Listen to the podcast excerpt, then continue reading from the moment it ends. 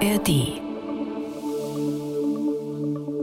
Hallo zusammen, ich bin Maike Nielsen. Herzlich willkommen zum schönsten Tag des Jahres für die Blumenhändler. Heute ist ja Valentinstag und den feiert ihr sicher, wenn ihr glücklich liiert seid.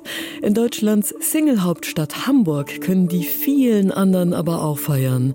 Denn Single sein hat enorme Vorteile, finden viele Hamburger Singles, die wir gefragt haben. Ja, ich finde das schön, weil ich machen kann, was ich will. Ich kann hinfahren, wo ich will. Ich muss auf niemanden Rücksicht nehmen. Ich finde es gut, Single zu sein, weil ich meine Eigenständigkeit noch behalten kann. Weil ich mir alleine aussuchen kann, welchen Film ich schauen möchte. Ich freue mich, Single zu sein, weil ich unabhängig bin. Weil ich somit mehr Zeit für meine Freunde habe, ohne ein schlechtes Gewissen zu haben. Freundschaft und Liebe ist ja beides wichtig, ne? Feiern wir heute am Valentinstag, also beides beschließen wir jetzt mal so. Wichtig ist vielen auch, dass sie genug zum Leben haben, wenn sie im Ruhestand sind. Und welche Gedanken sich jüngere Menschen in Hamburg zum Thema Altersvorsorge machen, darum geht's gleich. Dann reden wir über über die weltweite Aufrüstung und inwiefern das unsere Stadt im Besonderen betrifft und die Ermittlungen gegen den Hanseatic Gun Club, wo der Amok-Täter Philipp F. eine Waffenprüfung abgelegt hat, wurden eingestellt. Warum? Klären wir jetzt. Wir haben heute den 14. Februar. Der Tag, die Stadt, die Infos. Hamburg heute von NDR 90,3. Die Amok-Tat in einer Gemeinde der Zeugen Jehovas in Hamburg, die hat uns vor gut einem Jahr schockiert. Der Täter Philipp F. hatte sieben Menschen und sich selbst getötet. Im Anschluss daran wurden unter anderem auch Ermittlungen gegen drei Männer im Hanseatic Gun Club eingeleitet. Da hat Philipp F. ja eine Waffenprüfung abgelegt. Nun wurden die Ermittlungen gegen diese drei Männer aber eingestellt. Finn Kessler, unser Polizeireporter. Warum? Ja, dafür müssen wir ein bisschen ausholen. Diese drei Männer waren zuständig für die sogenannten Sachkundeprüfungen im Hanseatic Gun Club. Das ist eine Prüfung, die muss bestanden werden, weil man dann ein Zeugnis bekommt, mit dem man dann zur Waffenbehörde gehen kann und sich dort eine Erlaubnis für eine Waffe holen kann. Also dass man sie beispielsweise auch zu Hause mit der Munition lagern darf. Und der Vorwurf der Staatsanwaltschaft war, dass diese drei Prüfer Blankozeugnisse ausgestellt haben, bevor diese Prüfung überhaupt abgelegt wurde, auch im Fall von Philipp F. In den Ermittlungen kam nun raus, ja, das ist so passiert, aber das Zeugnis, das ausgefüllte Zeugnis wurde Philipp F. erst übergeben, nachdem er beide Prüfungen bestanden hatte. Bei der praktischen Prüfung brauchte er einen zweiten Anlauf, auch das haben die Ermittlungen gezeigt, aber er hat sie bestanden und unterm Strich ist es so, dass er diese Waffe laut Staatsanwaltschaft ja, besitzen durfte. Das war ja die große Frage, die die Ermittlungsbehörden in den letzten Monaten auch beschäftigt hat. Hm. Es laufen aber noch weitere Ermittlungen, richtig? Genau, es wird noch weiter ermittelt, unter anderem gegen einen ehemaligen Mitarbeiter der Waffenbehörde. Und da ist der Vorwurf relativ schwer. Äh, es geht um fahrlässige Tötung in mehreren Fällen. Und äh, dieser ehemalige Mitarbeiter der Waffenbehörde soll eben Hintergrundinformationen über Philipp F. gehabt haben. Die kamen aus dem Hanseatic Gun Club. Dort hatte sich nämlich ein Familienmitglied von Philipp F. im Vorfeld vor der Tat gemeldet, hatte Sorgen geäußert über Philipp F. und der Mitarbeiter des äh, Hanseatic Gun Clubs hat dann seine alten Kontakte abgefragt und äh, seinen Bekannten in der Waffenbehörde gefragt, was man denn da tun könnte. Der soll ein anonymes Schreiben, Hinweisschreiben empfohlen haben und das ging dann in der Waffenbehörde ein, landete auf dem Tisch von genau diesem Mitarbeiter, gegen den jetzt ermittelt wird, weil er genau diese Hintergrundinformationen eben nicht ordnungsgemäß weitergegeben haben soll. Dankeschön, Finn Kessler. Für viele von euch ist das Thema vielleicht noch ganz weit weg, aber ich sag mal, je eher man sich damit beschäftigt, desto besser ist man abgesichert. Die Rente, und die verbinden ja viele auch mit Altersarmut. Ein echtes Schreckgespenst und auch bei Rentnerinnen und Rentnern in Hamburg häufig ein ungeliebter Mitbewohner. Die Angst davor treibt aber auch viele Menschen in der Stadt um, die noch im Job sind. NDR fragt, wollte von seinen Mitgliedern in Hamburg deshalb wissen, wie es um die Altersvorsorge steht. Andreas Sorgenfrei aus dem Team. Was habt ihr herausgefunden? Also ganz beruhigend, die Mehrheit der befragten Mitglieder aus der NDR-Fraggemeinschaft in Hamburg sagt schon, wir haben genug angelegt, wir haben genug gespart, damit es im Alter reicht. Da gibt es dann oft ein Haus oder eine Wohnung, die schon abbezahlt sind, die dann spätestens zum Renteneintritt kann man da also ohne weitere Bankverpflichtungen drin wohnen. Es gibt eine private Zusatzversicherung, vielleicht hat man auch was geerbt, also da fühlt man sich einigermaßen vorbereitet, aber es gibt eben auch viele, vor allem Hamburgerinnen, die sich große Sorgen machen. Da fehlen dann oft Beitragsjahre wegen der Kindererziehung. Das ist bei Alleinerziehenden auch ein ganz großer Punkt. Und dann fliegen einem eben derzeit auch die Preise um die Ohren. Das ist ohne abzusehen, wie das sich in der Zukunft entwickelt. Für Wohnen, für Lebensmittel, für Energie. Das ist ein großer Punkt. Und auch wieder in den Kommentaren zu lesen, was ist, wenn ich pflegebedürftig werde? Denn so ein guter Heimplatz kostet eben auch viel Geld.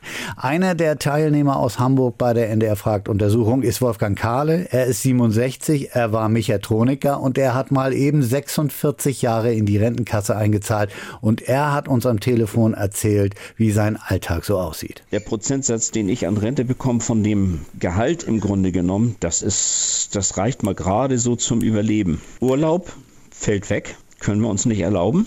Auf jeden Fall hat er seine beiden Papageien und seinen Nymphensittich noch, die kann man da im Hintergrund hören. Und Wolfgang Kahle ist mit diesem Schicksal nicht allein. Aber für richtig arm halten sich nach unserer Befragung in Hamburg wirklich nur ein Fünftel. Die Hälfte der Befragten sagt sogar, es ist nicht mal richtig weniger geworden seit der Berufstätigkeit. Größere Sorgen machen sich vor allem die, die noch am Schalter oder an der Werkbank stehen. Wolfgang Kahle ist da wenig optimistisch, was seine Kinder angeht. Ähnlich finster sehen das ganz viele im Norden. 70 Prozent glaubt an einen echten Absturz, was den Lebensstandard angeht, wenn es in die Rente geht. Und ja, das Wort Altersarmut kam auch in den Kommentaren häufiger vor. Was wünschen sich denn die Menschen in der Stadt, damit es entspannter Richtung Rente geht? Ja, viele haben große Zweifel, dass überhaupt noch irgendwas aus der gesetzlichen Rentenkasse zu holen ist, wenn sie dran sind. Es gibt deshalb auch nicht wenige, die sagen, dass sie das Vorsorgethema lieber so ein ganz klein bisschen beiseite schieben, Augen zu und durch. Dem Staat wird schon irgendwas einfallen. Und bei den Jüngeren ist auch zu lesen, was weiß denn ich, was in ferner Zukunft ist. Der am häufigsten genannte Lösungsvorschlag heißt übrigens, der Staat möge doch bitte die Lücke füllen, am liebsten mit Steuergeld. Junge Menschen müssen ja trotz der ungewissen Rentenzukunft weiter einzahlen in die gesetzliche Versicherung, sehen sich aber eben gezwungen, trotzdem auch immer mehr privat vorzusorgen. Das belastet natürlich entsprechend. Deshalb ist das Thema Vorsorge, vor allem bei den Jüngeren, so geht so beliebt. Julia Hartiger aus Nordheim hat uns das nochmal geschildert, wie sie damit umgeht. Ich versuche es aber auch konsequent manchmal einfach wegzuschieben, weil es mich sonst auch zermürbt und ich mir denke, okay, ich muss auch im Hier und Jetzt mal leben und kann nicht nur sparen. Ich, also irgendwann bin ich alt, habe vielleicht ein bisschen mehr Geld, aber äh, bin ich mir fit genug so ungefähr. Also es ist so teils, teils. Wer kann es nicht machen? Nee, ja, kann man so auf den Punkt bringen, ne? Vorsorgen, sich aber auch nicht verrückt machen. Dankeschön, Andreas Sorgenfrei. Und noch mehr Infos zu dem Thema packen wir euch in die NDR Hamburg App. Und wenn ihr auch Mitglied der NDR Fragt Community werden wollt, müsst ihr euch einfach bloß registrieren. Die Adresse dazu verlinken wir euch in den Show Notes. Es ist jetzt zwei Jahre her, dass Russland die Ukraine überfallen hat und Bundeskanzler Olaf Scholz das Wort Zeitenwende benutzte. Seitdem wissen die meisten von uns, was eine Ostflanke ist und können über die Reichweite von Marschflugkörpern diskutieren. Und, das wissen wir seit heute, erstmals seit drei Jahrzehnten hat Deutschland der NATO die angepeilten Verteidigungsausgaben in Höhe von zwei Prozent des Bruttoinlandsprodukts gemeldet.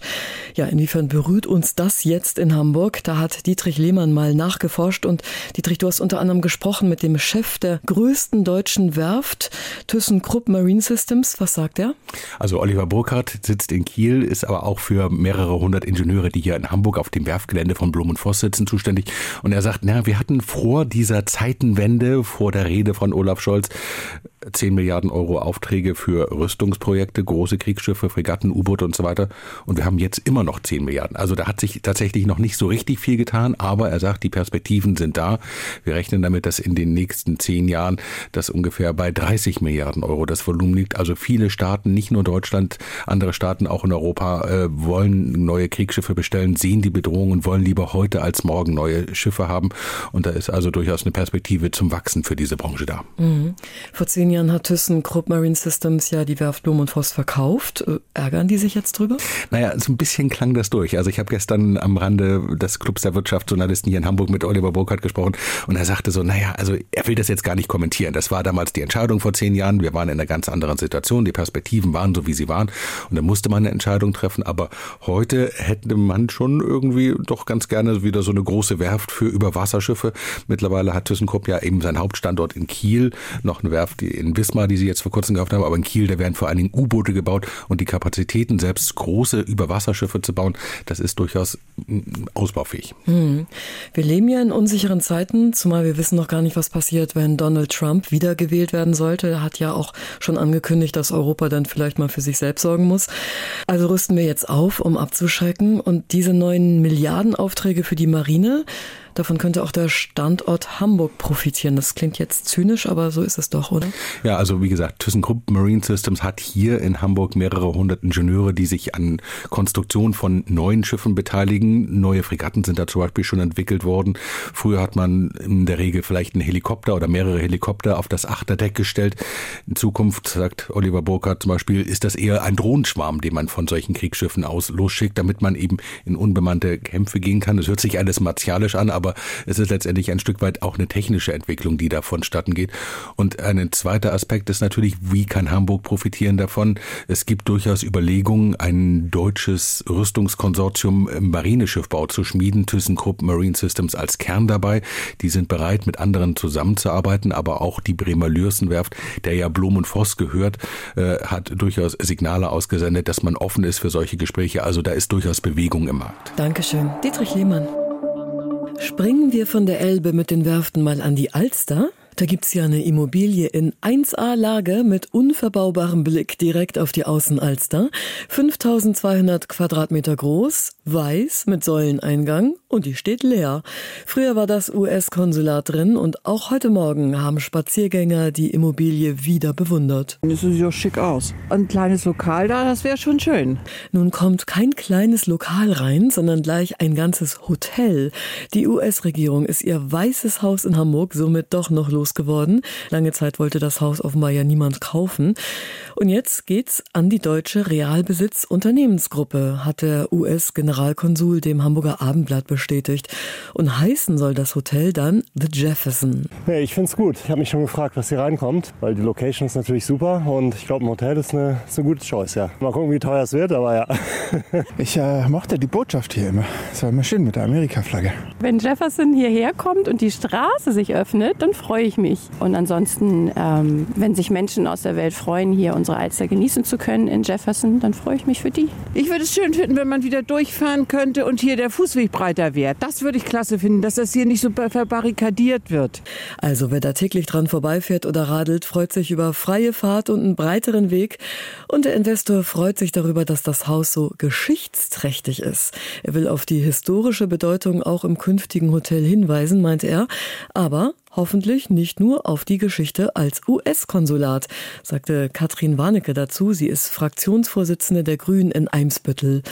Die Grünen hatten sich immer wieder dafür eingesetzt, ein NS-Dokumentationszentrum an der Stelle zu errichten. Denn das Weiße Haus am Alsterufer wurde von 1934 bis zum Kriegsende als Hauptsitz der NSDAP genutzt. Und zum Schluss haben wir noch eine richtig gute Nachricht. Der Spendenscheck von der NDR Benefits Aktion Hand in Hand für Norddeutschland, der wurde heute an die Vertreterinnen und Vertreter der Lebenshilfe übergeben. Und zwar von NDR-Intendant Joachim Knut. Wir haben in diesem Jahr 4,225 Millionen gesammelt. Und das übergebe ich Ihnen jetzt mal. Ja? Also rund 4,2 Millionen Euro für Menschen mit Behinderung. Wow, diese Spendenbereitschaft von euch, die hat viele in der Lebenshilfe heute richtig sprachlos gemacht. In welche Projekte das Spendengeld jetzt genau fließt, das entscheiden die Landesverbände der Lebenshilfe. Und damit können wir den Tag der Liebe und Freundschaft doch gut beenden. Macht's euch gemütlich mit euren Liebsten oder allein. Alle Infos zu heute findet ihr wie immer in den Shownotes. Wir hören uns morgen wieder, wenn ihr mögt. Bis dahin, tschüss. Hamburg heute von NDR 90,3. Wir sind Hamburg.